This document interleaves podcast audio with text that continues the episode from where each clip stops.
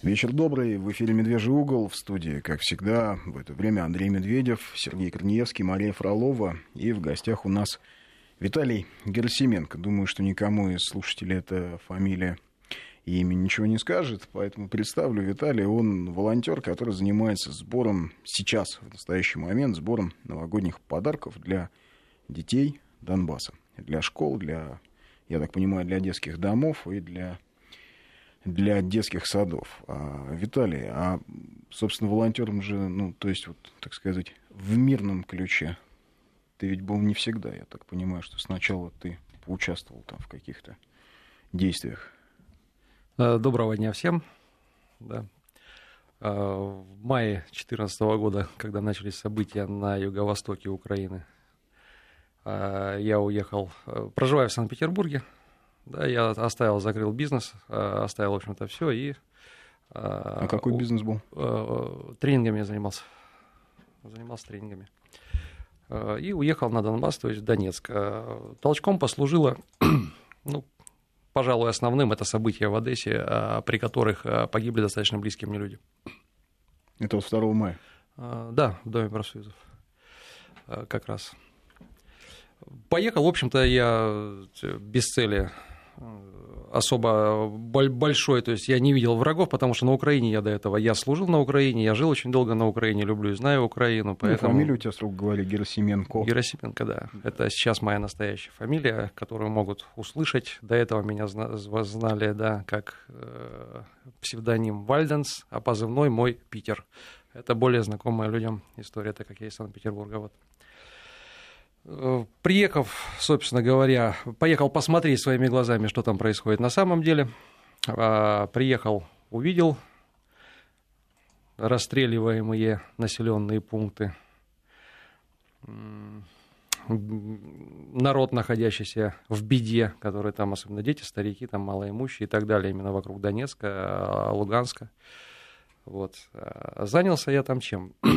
так как до этого я долгое время работал в СМИ, имел свое издание, там небольшое рекламное и так далее, я организовал информационную службу Министерства обороны ДНР и стал, собственно говоря, первым руководителем. Собрал группу военных корреспондентов. Ну, прям первое сообщение в WhatsApp пришло. Кстати, напомним наш номер WhatsApp 8 903 или плюс 7 903. 170 63 63. Да, и 5533 это для СМС. В начале сообщения слово «Вести». Питер, привет от Рыжего. А, Видимо, ты понимаешь, о ком речь, и кто Я думаю, что я привет. понимаю, да. Я да. думаю, что понимаю, да. Вот. Ну, у нас так принято было. Опять же, многие говорят, а что вы там, клички, не клички собачьи и так далее. Дело в том, что война, ситуация быстро меняется, много людей приезжает, уезжает, передислоцируется туда-сюда, население текучка начинает.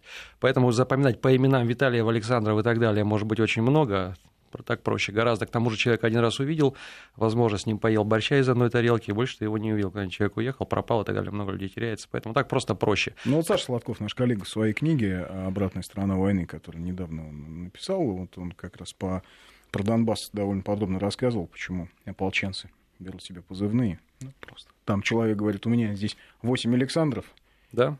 5 Игорей, Четыре да. Сергея, что всех запоминать, а так понятно. К тому же у многих есть родственники или взаимосвязи на территории, занятой ВСУ, и Укра... на украинской стороне это небезопасно, потому что инцидентов много было, люди страдали в качестве безопасности и так далее.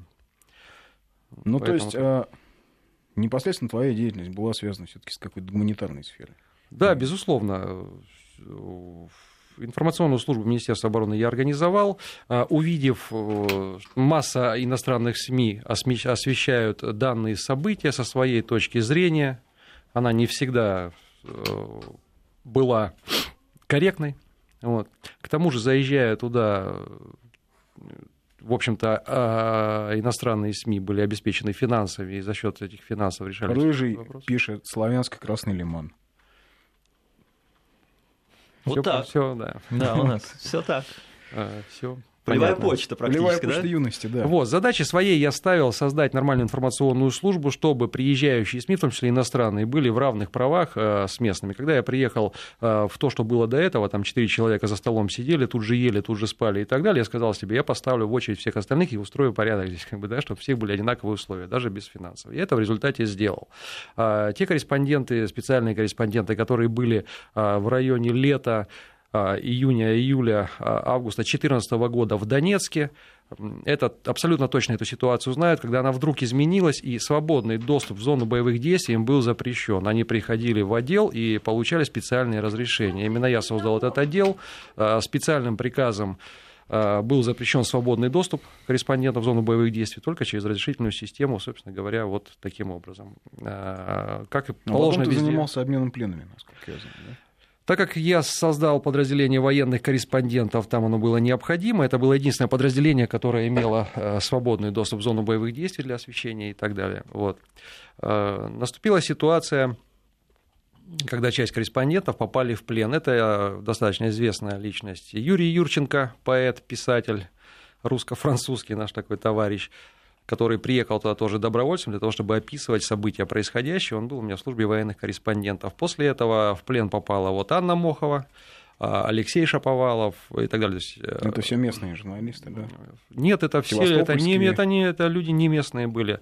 Э, в основном по поводу местных и не местных. Что касается военных подразделений и так далее, то есть там в большинстве случаев были местные, добровольцы были. Э, в информационной службе, как правило, работали приехавшие с разных мест люди не с Донецка и не с Украины. Ну, специалисты собирались по интересам. После того, как мои ребята попали в плен, как руководитель, чувствуя ответственность и узнав к тому же, что нет подразделения, которое занималось бы обменом военнопленных, я подал рапорт и создал комиссию по делам военнопленных Министерства обороны ДНР и стал, собственно говоря, первым руководителем и создателем. Создали мы комиссию и начали официально заниматься обменами. В результате этих обменов своих всех, что и было целью, слава богу, вытащили. Ну и попутно еще человек 200-300, наверное, мы э, туда-сюда обменяли и на ту сторону, и на эту. Для меня это, в общем-то, равнозначная история была.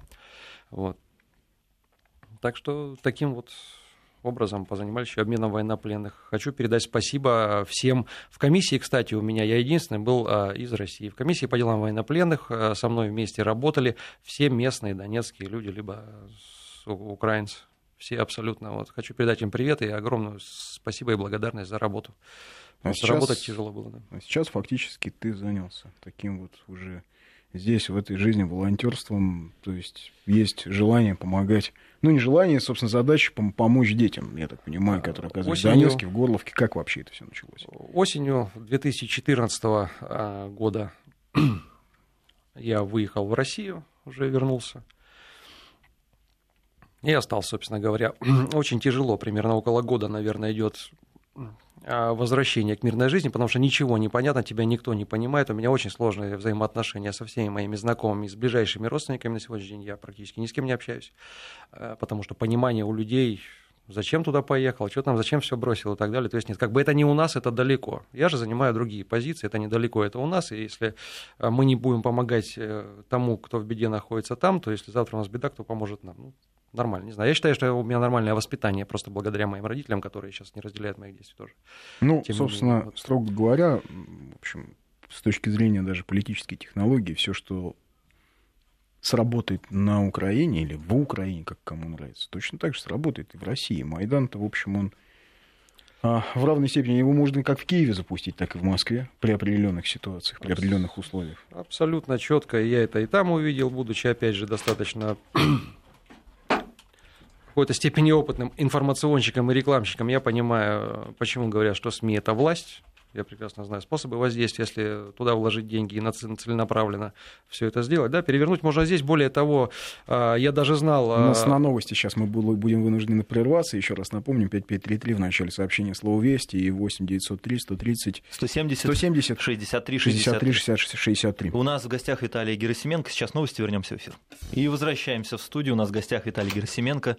Вы, Виталий, говорили, что не все разделяют, да? Виталий, вот кстати, пришло, кстати, сообщение по да. поводу человека, который писал «Привет от Рыжего», написал «Это не тот Питер», но все равно большой привет всем, кто нашел в себе мужество противостоять потере нашей, хоть она и противится братской страны, нашего Питера звали Николаем. А кого только сейчас, пишет человек, пообщался с другом, оказалось, что нашего уже нет живых. Вот. Но, в общем, Питер тоже, видимо, часто встречалось такое? Не очень такое. часто. Вот Москва очень часто на самом деле. Там да? другие какие-то вещи, был, да, да, там седых очень много и так далее. Питер не очень часто, поэтому я взял. А, у меня есть очень близкий товарищ, который там сейчас находится, и он местный там, и его тоже зовут Рыжий. Поэтому я сначала тоже подумал, что это оттуда, но понятно все.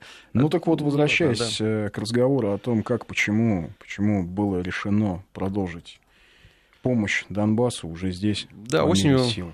2014 я сюда приехал, около года шла адаптация очень долго, потому что вернуться к прежней жизни мне не удалось, это психологически очень большие проблемы, потому что находишься в сообществе людей, которым тебя вообще не понимают и не разделяют. То есть зачем ты это сделать, зачем было все бросать и а зачем, собственно говоря, переживать о том, что там дальше происходит? Ну, вот, кстати, происходит? если уж отвлекаясь, действительно, зачем ты это сделал, зачем было все бросать? Это самый сложный вопрос всегда.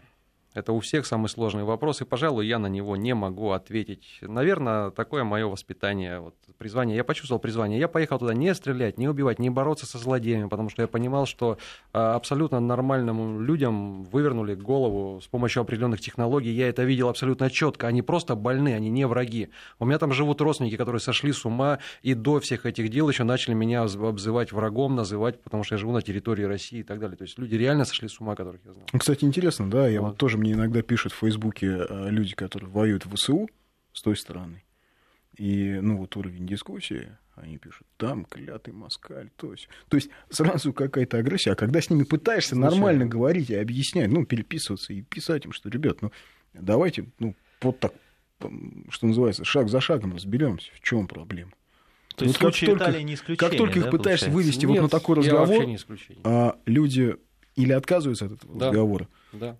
Э, ну, как правило, отказываются, потому что они понимают, что если действительно сейчас шаг ну, за шагом мы будем да? разбирать угу. а, все происходящее, им придется с какими-то вещами соглашаться, с которыми они соглашаться категорически не хотят. Или обосновать не могут не свою могут, точку да. зрения, абсолютно точка. Диалог с ними невозможен в 95% приблизительно так, он обрывается на чем-то. По поводу общения с теми, кто в ВСУ находится, занимаясь обменом пленами, естественно, я по роду своей деятельности встречался э, с руководителями с той стороны, я выезжал, я устраивал переговоры еще в сентябре месяце.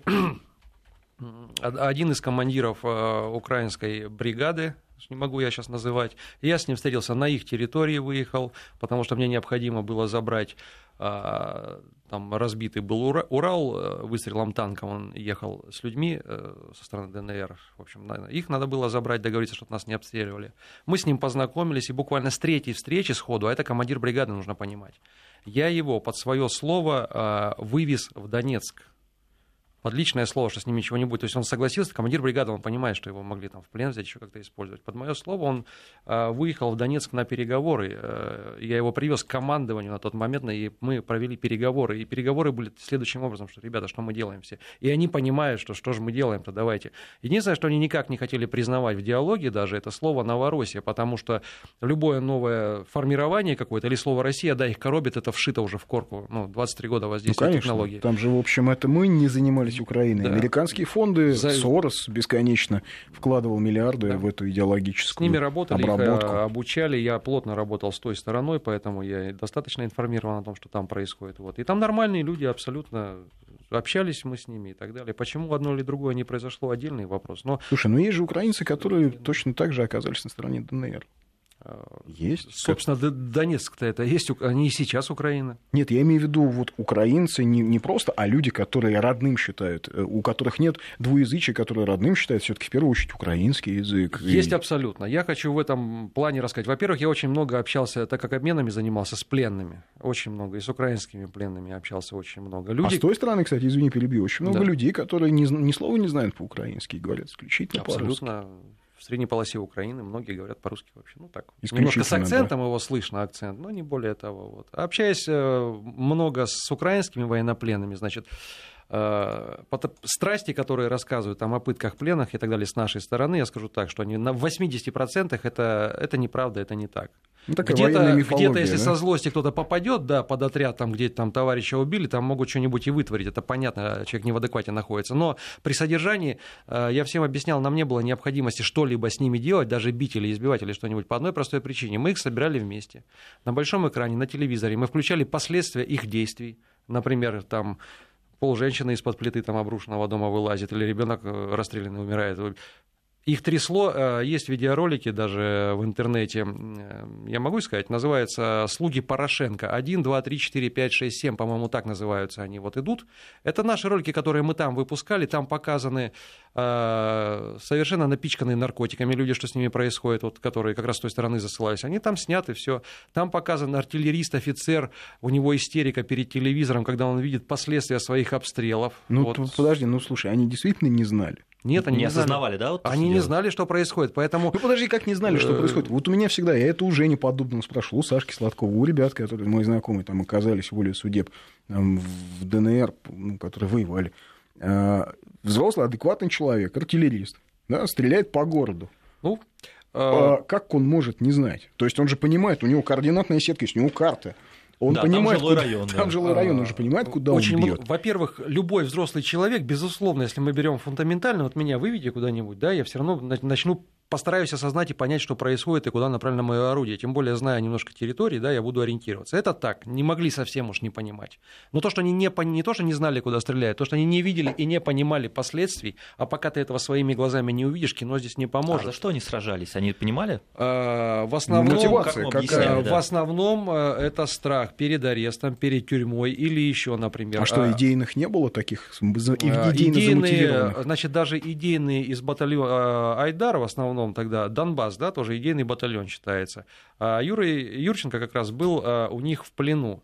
А, когда я Юрченко вез из, из обмена, я его ночью уже обменял, причем нужно сказать, что обмен состоялся с грузинами, с, с людьми, вот, они его обменивали. Когда я ночью его вез, он раненый был очень сильно, еле соображал. Я говорю, Юра, у меня тебе подарок. Он говорит, какой? Жена приехала. Я говорю, да ну разве это подарок? Я говорю, не скажу. И вот первое, что он после плена видит, приезжает, открывается машина, перед ним стоит, вернее, лежит тот, кто ломал ему ноги в плену. Так называемый семерка, кто в Темете его знает, его обменяли, отдали туда. Достаточно молодой человек, лет около 30, наверное, этот семерка, вот он. Вот он пожилому человеку Юрий Юрченко, которому около 60, наверное, я не знаю, ломал там ноги в плену. Юрченко потом же ходил с трудом, я помню. А, очень много ходил. операций было. Сейчас вот, э, слава богу, ходит, так костыльки берет, но он каждый день, вот как придешь, он занимается постоянно спортом, он постоянно, постоянно, постоянно, он сам себя поставил на ноги, то есть человек такой волевой очень достаточно. Сейчас написал и сценарий к фильму о Донбассе, и книги, стихи выпускает и так далее. То есть очень много активной Ну и вот он увидел своего мучителя. Да, и, и вот он увидел. Э, не только его. А, есть также видеоролики в интернете, где на следующий день, после того, как его привезли, он стоит перед арестованным отрядом вот этого вот Донбасса, многие из которых э, знают его лично, потому что он при них был в плену. А, так получилось, что мы их потом в плен взяли. Вот он лично прям там кого-то благодарил, он прям там э, за некоторых лично просил их отпустить, потому что эти люди в плену ему приносили еду и так далее. Лично некоторые, да, там вот вели себя так, как этот семерка, избивали там их и так далее. Но таких людей очень мало. Я их там видел очень мало. В основном это либо из военных училищ. Берут молодых офицеров, везем на полигон на учения. Приехали, орудия расчехлили или уже стоят расчехленные, стреляем. Куда стреляем? Они даже не знают, где находятся. И такие люди были, это абсолютно так вот. Поэтому когда им показывали просто все, что нужно было, показывали последствия их действий. После этого у них начиналась истерика, и они готовы были рассказывать все, что угодно, потому что они понимали, что натворили. Это действительно тяжело видеть очень. Вот. Все, идейных таких, кто бы упирался, их э, просто очень Ну а мало. что, настолько серьезно, даже вот, ну, хорошо, все равно есть интернет, или в, в прифронтовой полосе, вот, на углубление там 50-60 километров, да, ну, допустим, вот там части плюс тылы стоят, то есть там это все не работает, там нет этой информации, или настолько они настроены вот в этом контексте, что все это злобная пропаганда. Может, у них телефоны забирают? Да, коллеги, мы с вами все понимаем, опять же, что такое информационные технологии, что такое НЛП-технологии, которые используются в том числе и в медиасредствах. И учитывая, что это все происходило 23 года, а масса людей... Это так же, как диалог. Почему в переписке невозможно с ними диалог? Они... Вот ты читаешь и не понимаешь, вот, почему человек вот так вот. Но у них Он... есть заготовленные ответы на вот все вопросы. Не спас... Правильно, все прописано уже. Такие, да. Все прописано, соответственно, по информации, которая идет из России, из ДНР, ДНР или еще откуда-либо, уже все прописано заранее и настолько глубоко, что люди просто не воспринимают этого всего. Это все вранье и так далее. Когда я, находясь в Донецке, уже получил возможность там, а, смотреть украинское телевидение вообще как таковое, уже пришлось анализировать, смотреть. А я так понимаю, ты украинский знаешь язык? Э, да, я разумею, размовляю. В принципе, давно уже этого не Трохи? было. Нормально. Або багато. Да. Вот. А, то есть, когда я смотрел украинское телевидение, ну, это действительно, это, это очень жестко, это очень жестко. А если его смотреть... Все каналы, там же каналы различаются в зависимости от какого олигарха. Я не знаю, деньги. сколько там каналов, но вечером, приходя, скажем так, на базу и отсматривая последние новости, щелкая по разным каналам, это очень жестко. Это учитывая, что смотрели мы его всего в течение часа. Ну, пока едим ужинаем, заодно просмотреть, что у них происходит, о чем они передают, о чем там Шустер рассказывает в очередной раз или еще что-нибудь там, где происходит. Все каналы, все новости, даже реклама, это очень жестко. По воздействию на мозг это очень жестко, даже реклама. Вообще, караул ну, то, есть, вот... то есть лояльных ни передач, ни каких-то вот пространства лояльного даже в течение там часа там я нигде не находил. Ну, то есть вот что касается внутреннего выбора, тоже интересный вопрос. А, ведь, э, наверное, спрашивали, а почему такой внутренний выбор? Почему за ДНР поехал? Почему не за несчастную маленькую независимую Европу ориентированную Украину, которую, как рассказывают все мировые СМИ, давит кровожадный путинский режим? Ну, как я уже говорил, на этот вопрос ответить достаточно сложно однозначно, если какими-то частями перебирать, то ну, если вот как раз таки по зову сердца. По зову да, это внутренне, вот как восп... я говорю, что я, я считаю, что я правильно воспитан своими родителями еще вот в советские времена, вот воспитание осталось, какое-то чувство вот. Э, потому и приехав туда, я-то увидел, с какой стороны больше, скажем так, вооружений, армии, кто кого расстреливает, кто кого в состоянии расстреливать-то на самом деле, я же это очевидно вижу. Я же очевидно видел наносимые удары по населенным пунктам. Я лично видел снесенные с лица земли населенные пункты на территории ДНР. И рассказывать мне, что они сами себя расстреляли, ну как так, ну не получится же просто. Я очевидные вещи вижу. Далее. Именно приехав туда, я как раз-таки приехал в том числе, наверное, и помогать э, в какой-то степени, может быть, спасти Украину, опять же. Почему? Потому что, ну, люди сошли с ума под воздействием, которое на них э, произвели. Это очевидно. А можно вот. спасти уже от этого воздействия? Что сделать? Отключить эти гипнобашни, как у Стругацких? Э, вот, Нет? да, вот если ну, посмотреть... слушайте, ребят, Германия же избавилась от последствий от каких? Ну, это сильно сломало Десятилетнего правления да. Гитлера. Да, а... то есть фантомные боли у них есть до сих Они пор. Они уже другая страна. Ну, здесь можно обсуждать долго, я бы так сказал. Германия в результате достигла того, чего хотел Гитлер на самом деле. Она управляет Европой всей. Вы посмотрите, что происходит. Вот так тихо, мирно, без э, крестов на рукавах, как бы, да, но что происходит? Германия всеми рулит. Да, то, что хотел да, Гитлер, всего. то происходит. А Америка рулит Германией. Ну, и там уже дальше взаимосвязи, да, и так ну далее. Все рулят Украиной. А, не знаю, кто там что рулит, что там а, происходит. Тут ведь ужас в том, что, я боюсь, никто не понимает, кто рулит Украиной. Потому что, да, Байден ездит, дает какие-то ценные указания, но насколько они выполняются? Насколько да, выполняются Порошенко указания ездит Байдена? в Брюссель, обнимается с еврочиновниками. Да. А понимаете, когда а, уже посол США в Киеве, ну, прямо говорит, что, ребята, срочно делайте приватизацию. Мы очень сильно на это рассчитываем. То есть практически прямым текстом он говорит, нам нужна срочно приватизация. То есть деньги потому уже что, завезли, да? потому что Нет, потому что деньги должны поступить. Угу. То есть вот, вот, вот она территория, которая уже поделена и попилена. И в Киеве кивают, улыбаются и говорят, да, отлично, наш европейский и западный выбор, но дайте денег, а потом мы подумаем, подумаем кто управляет да. Украиной. Мы на новости сейчас прерываемся. 5533 в начале сообщения слова «Вести» и 8 903 170 63 63. Новости Это наш вернемся, WhatsApp. Да. Продолжаем наш разговор. У нас в гостях Виталий Герасименко, бывший руководитель пресс-службы, правильно? Информационной, Информационной службы, службы Министерства, обороны, Министерства обороны Донецкой Народной Республики. Комиссии по делам военнопленных. Да, а сейчас Виталий занимается помощью а, детям Донбасса, школам, детским садам, детским учреждениям. Как вот ты начал рассказывать, как вообще ты этой деятельностью занялся? Пришел, да. да. То Опять есть же, с фронта вернулся. Осенью ну, 14 приехал, да. А, больше полугода, получается. Вот сложная психологическая ситуация, непонимание. Соответственно, общение основное – это окружение из бывших ополченцев, людей, которые там были, которые начали возвращаться к тому времени уже а, в Россию а, в каком-то количестве. Вот. Э, общался я, естественно, и как каком-то уровне сотрудничал практически со всеми известными организациями, в которых есть ополченцы и так далее. Но из этого формата я ушел осознанно, потому что у каждого какая-то своя правда есть, какой-то вид на происходящие события. У меня абсолютно собственная точка зрения по этому поводу. Вот, что врагов я там не вижу на Украине на самом деле. Есть ситуация, которую необходимо решать, она сложная. Быстро она теперь не решится, потому что революции, они быстро и бесследно не происходят. Всем, кто не понимает или кто помладше, я говорю, посмотрите фильм «Свадьба в Малиновке», там все понятно абсолютно. Тихий как... Дон почитайте. Да, Тихий Дон, то есть есть какие-то вещи, посмотрите. Вот. Поэтому это планомерно, ситуация все равно решится, но теперь долго и планомерно, да, и без жертв не обойтись. Ну, уж так случилось, уже случилось. Вот. Соответственно, какие-то разделения на своих, чужих и продолжение, продолжать э, как-то военизироваться или э, быть агрессивным по отношению к Украине и украинцам я не желаю лично, потому что, еще раз, врагов я там не вижу. Ну, вот.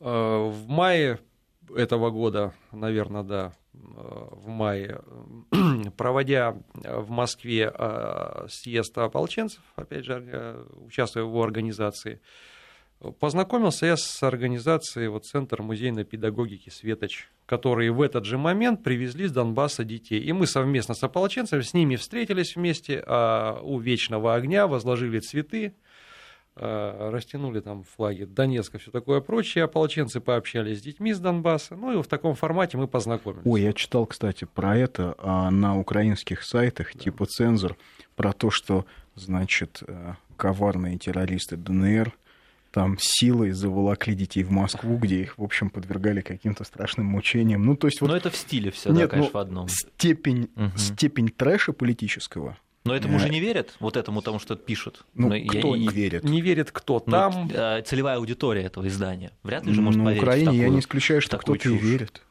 Еще раз, там очень жестко работают кино, телевидение, интернет, там очень жестко работают, поэтому все, кто, если ты не отрезан от информационного поля на Украине, ты в любом случае так или иначе будешь это воспринимать. А кто у них этот Геббельс? Кто есть персонально тот, кто отвечает за вот эту вот а, пропаганду? да, абсолютно четко. Если вы э, возьмете э, книгу направления саентологии, называется «Связи с общественностью», и посмотрите даже первые пункты, как нужно связывать, как, как эту работу вести, как вести эту работу, то один в один по пунктам вы э, обнаружите, что политическая, вернее, э, медийная работа Соединенных Штатов, вся вот эта вот Джейн Цаки и все остальное прочее, угу. это один в один взято оттуда. Это ну, технологии разработаны. Там, да. там на самом деле много технологий. Много их, да, ну, вот в том числе и вот такие технологии, да.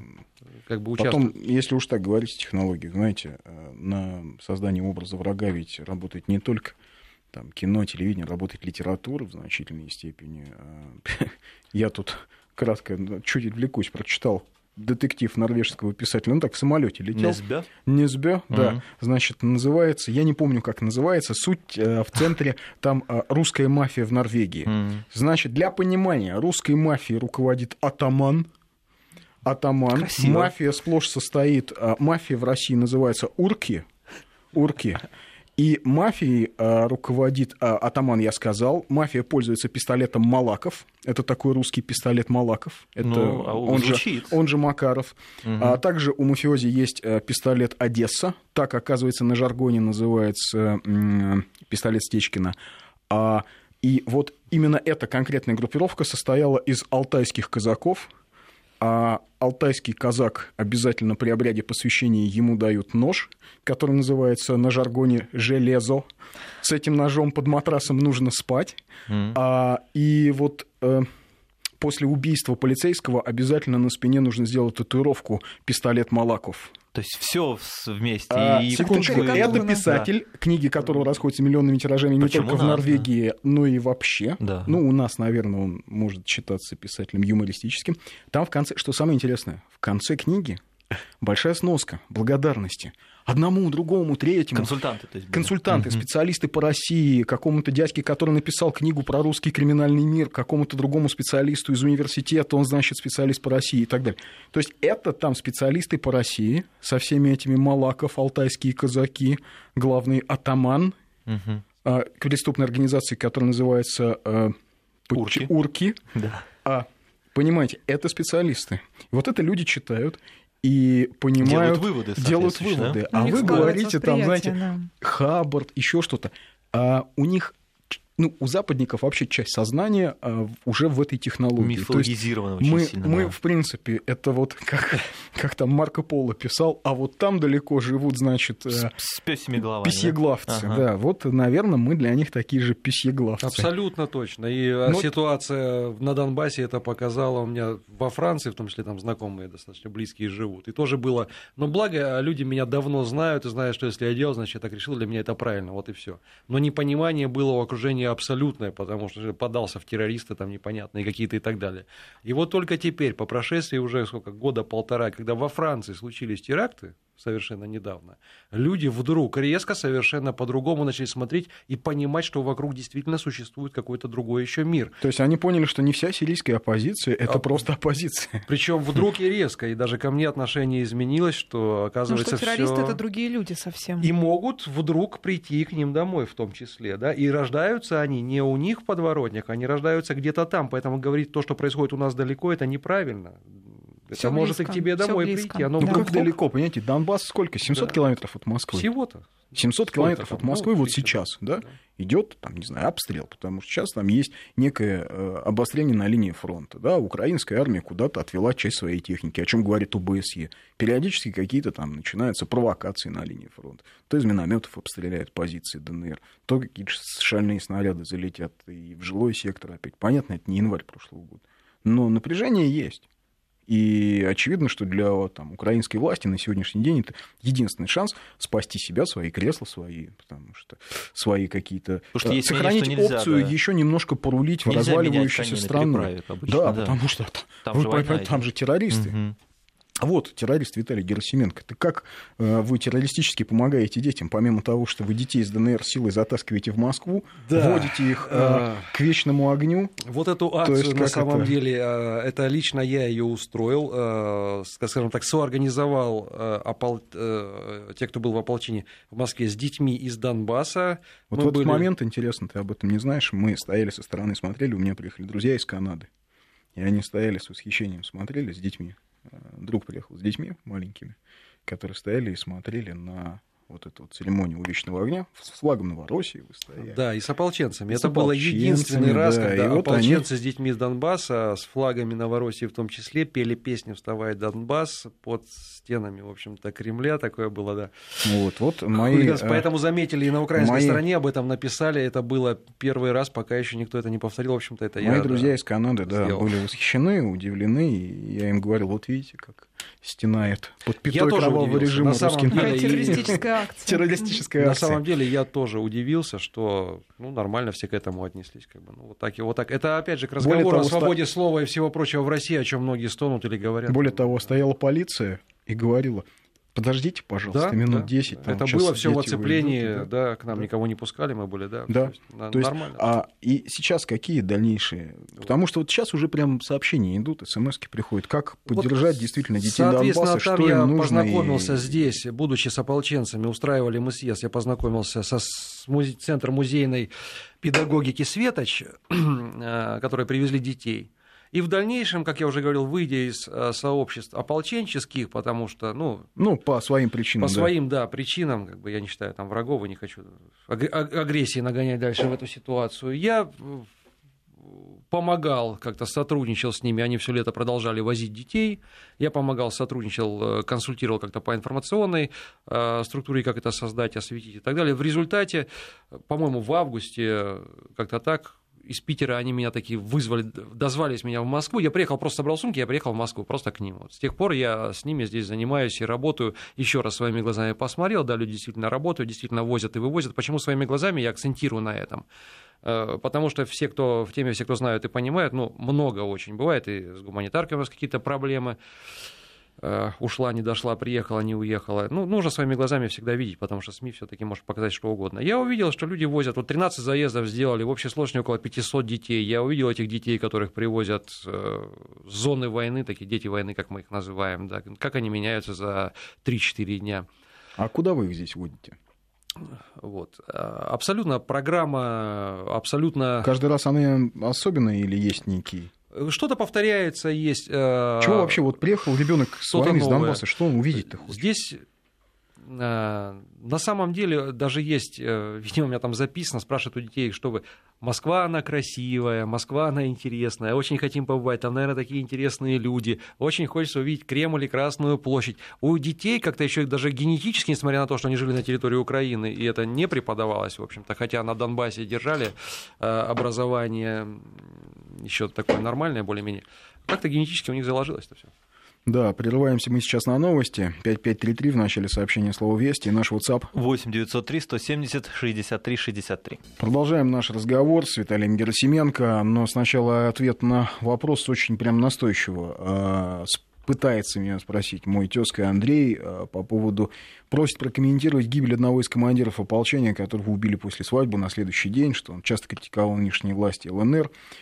А, что там распродается гуманитарная помощь, отправленная Россией. А, потом, значит, Андрей пишет еще раз. Мне еще раз вопрос повторите, или вы только удобные для вас вопросы зачитываете? Нет, Андрей, мы не только удобные для нас вопросы зачитываем, мы всякие вопросы зачитываем. Просто вот в этот конкретный день мы с Виталием не будем про эту конкретную ситуацию говорить, потому что мы его, в общем, позвали, это изначально так уж разговор немножко, что называется, расширился, и мы много говорили о ДНР и вообще о истории конфликта, хотя больше хотели говорить именно о его сегодняшней гуманитарной работе, поэтому на ней мы сегодня сосредоточимся, уж не серчайте.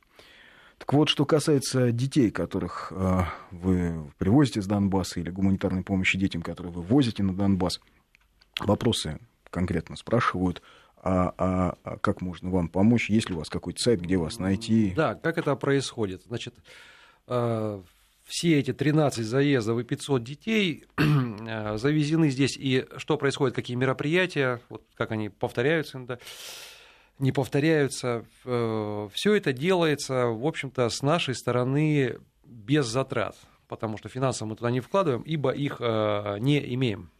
Вот.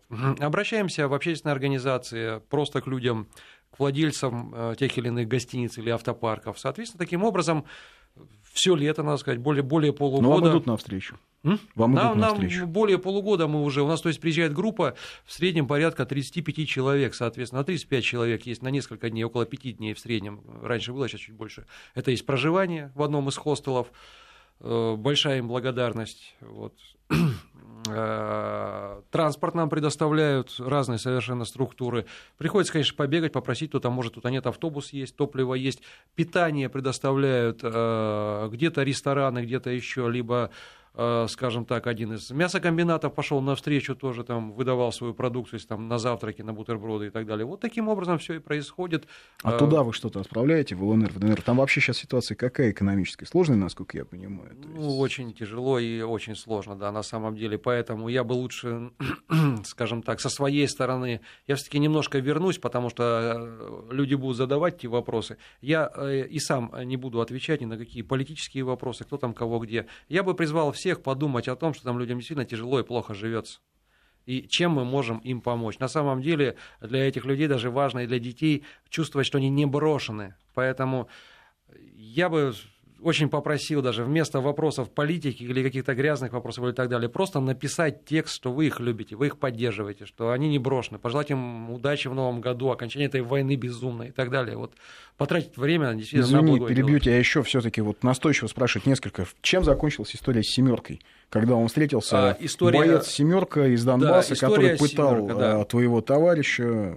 Пытал... Привезли Юру Юрченко, семерка у нас уже в плену был на тот момент, очень молил о прощении, заявлял на моих глазах о том, что если его отпустят или обменяют назад, он займется обменом пленных и благотворительностью, он обещал это клятвенно. Вот. В результате его... То есть продаст все то, что украл, как мародер, и займется благотворительностью. Я не знаю, но обещал. А, в результате его обменяли Э, все-таки в результате его обменяли, отдали на ту сторону, и он там уже где-то выступает, я не знаю, если поискать, наверное, можно найти его выступление, но, насколько я знаю, ничем из того, что он обещал, и хорошим, он вроде как и не занимается. Вот. Но это негодяй отпетый был. Это мое личное мнение. Без Понятно. всякой злобы к человеку абсолютно. Надеюсь, на все вопросы про семерку мы ответили. Что касается детей Донбасса. Виталий, чем, а можно а... да? чуть-чуть больше конкретики вот в плане того... Вот есть у вас сайт какой-то, как вообще писать? с вами связаться? Вот вы говорите написать слова. Куда? Может быть... Может быть, можно письма действительно детям Донбасса сбора, отправить? Куда можно принести игрушки, подарки, Значит, письма? Может, вопросов предметных много. Центр музейной педагогики «Светоч». Если набрать, нас можно найти и ВКонтакте, группа и меня там найдете, я как Виталий Питер, так и значусь. В общем-то, меня можно найти, увидеть. Можно меня найти, увидеть. Вот. А, сайт cmp-светоч.ру. Вот. Нас может, э, по запросу Светоч, любой, кто наберет, сразу увидит. О нас очень много информации. Единственное, что есть старые группы, не рабочие, потому что вот пока я не взялся за это дело, э, люди все лето возили детей, не было времени, разные люди подключались, делали какие-то группы и так далее. Но нашу группу вы рабочую найдете в любом случае, там есть координаты, контакты. Э, собираем, да, сейчас. Итого, детей мы завозим, в общем, обращаясь за помощью к разным людям. Всегда это была Москва, поэтому здесь уже было отработано, в том числе все приемы. А совершенно недавно последний заезд мы сделали международным, и а, проходила такая акция а, молодежь 21 века, нам нужен мир, мы провели.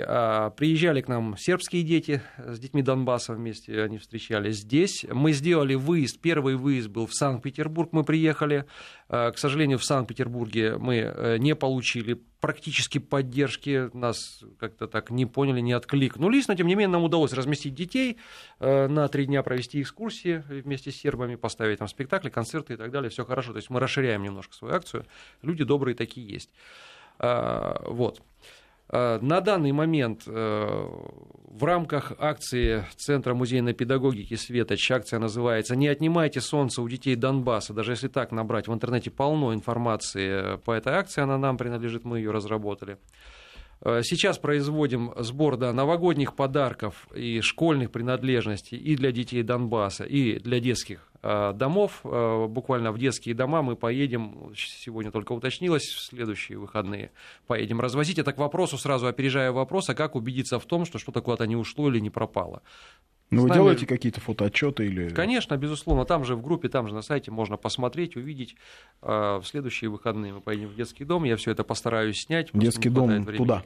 Нет, здесь. Здесь. Здесь, российский, потому что мы к Новому году собрали уже достаточное количество подарков, объявили эту акцию по школам, школы Москвы. Спасибо всем огромное. Каждый день я встречаю машины, машины, коробки, коробки. Уже устал разгружать и перебирать это все, но раду, ну, радует... Ну, пожалуйся на то, что ты устал разгружать подарки. Вот, но радует э, то, что люди, да, идут, несут, пишут письма своим сверстникам и так далее на Донбасс с пожеланиями всего хорошего. Вот. И мы планировали выехать э, в Луганск. Э, там должен был состояться отчет отчетный концерт Светочи, вот всех наших детей, которых мы вывезли, большой, с правительством Луганской области, с которым мы сотрудничаем. Мы хотели выехать туда, наградить э, детей, передать подарки, но ситуация, насколько нас известили, она там обострилась, и поэтому они опасаются за детей. Поэтому этого собрания не будет. Скорее всего, туда мы попадем уже после Нового года. А сейчас повезем по детским домам то, что собрали. Это будут следующие выходные, все будет снято, выложено, безусловно. Вот.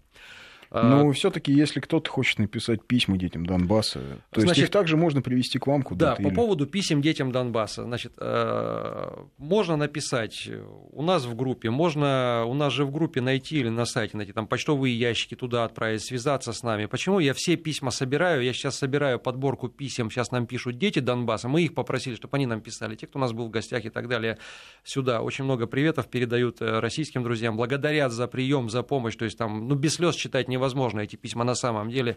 Если вдруг когда-нибудь мы еще раз встретимся, я даже э, Да мы встретимся, я уверен. Вот.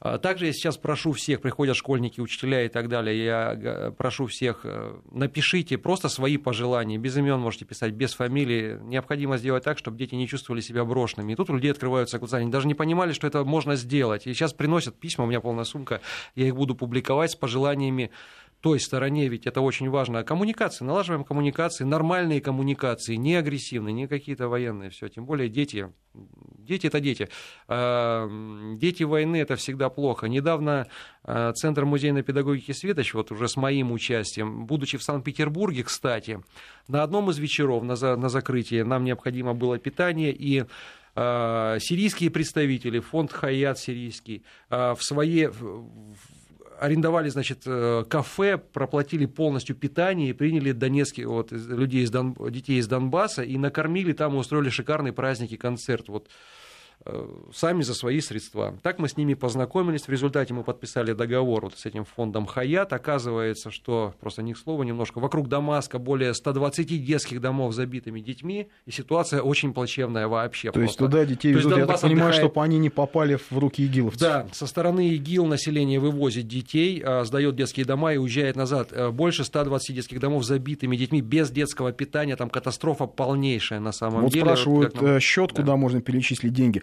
Ребята, а, все, кто слушает нас, а, пожалуйста, сайт Светоч найдите, да, вот который да, музейной центр, педагогики. Музейной Я прошу педагогики всех, да, находите Нам центр. надо заканчивать, у нас 5 секунд. Виталий, спасибо, увидимся после Нового года, когда приедешь из Луганска. Всем спасибо, жду писем от всех, да.